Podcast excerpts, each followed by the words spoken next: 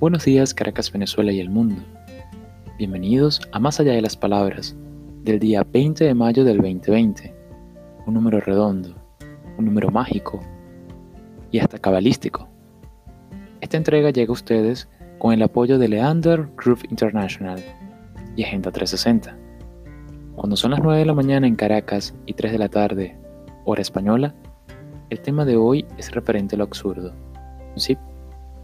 Esa incoherencia existencial de todo lo que hacemos, pensamos, creamos, planteamos o recreamos a través de un simple ideal, que muchas veces no aparenta ser real frente a la integridad que lo compone, pues como refieren muchos sabios, el hombre es absurdo en todo lo que hace. ¿Cierto? Dice amar al prójimo y es contrario al mandato primordial. Dice practicar la verdad y ejerce la mentira. Expresa ser libre y amar la libertad, pero no se atreve a ser el mismo. Hasta que un día dice querer, a fin de que ama la vida, cuando de pronto se suicida. Entonces, si aclaramos qué es absurdo o ser absurdo, el significado más cercano sería es algo que carece de sentido e inverso a la razón. El concepto también se refiere a lo extraño, raro, descabellado, ilógico e insensato. Se caracteriza por su condición escéptica frente a los principios de vida y creación del mundo, asegurando que la existencia no tiene un sentido, ni destino marcado. Esto es lo que se denomina absurdismo o filosofía del absurdo. Sí, señores, eso existe.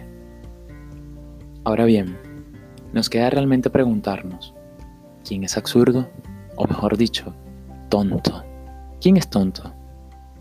Ya que para alguien cuerdo que aplique su razón y lógica, no se atreve a aplicar lo antes dicho, debido a que es consciente del efecto colectivo de sus decisiones individuales. En conclusión, las almas de los justos están en las manos de Dios y ningún tormento podrá alcanzarlos. Busca la sabiduría, hasta inteligente. El principio de la sabiduría es correr tras ella. Busca la inteligencia a cambio de todo lo que tienes. Elígela. Esta te exaltará.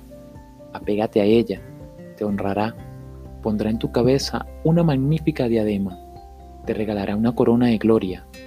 Cuando eliges poseer y alcanzar sabiduría, caminarás largos caminos sin vacilar y podrás correr sin miedo a caerte, evitando siempre el camino de los malos.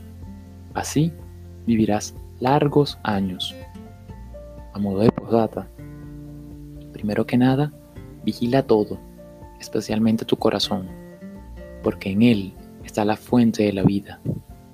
Rechaza cualquier lenguaje perverso, abstente de mentiras, que tus ojos miren de frente que tu mirada sea franca. Tantea primero el suelo bajo tus pies, para que tu andar sea seguro. Bueno amigos, esto es todo por hoy. Y recuerden, este programa llega a ustedes gracias a Leander Group International, arroba Leander Group International en todas sus redes sociales, y Agenda 360, arroba Agenda 360 en Facebook.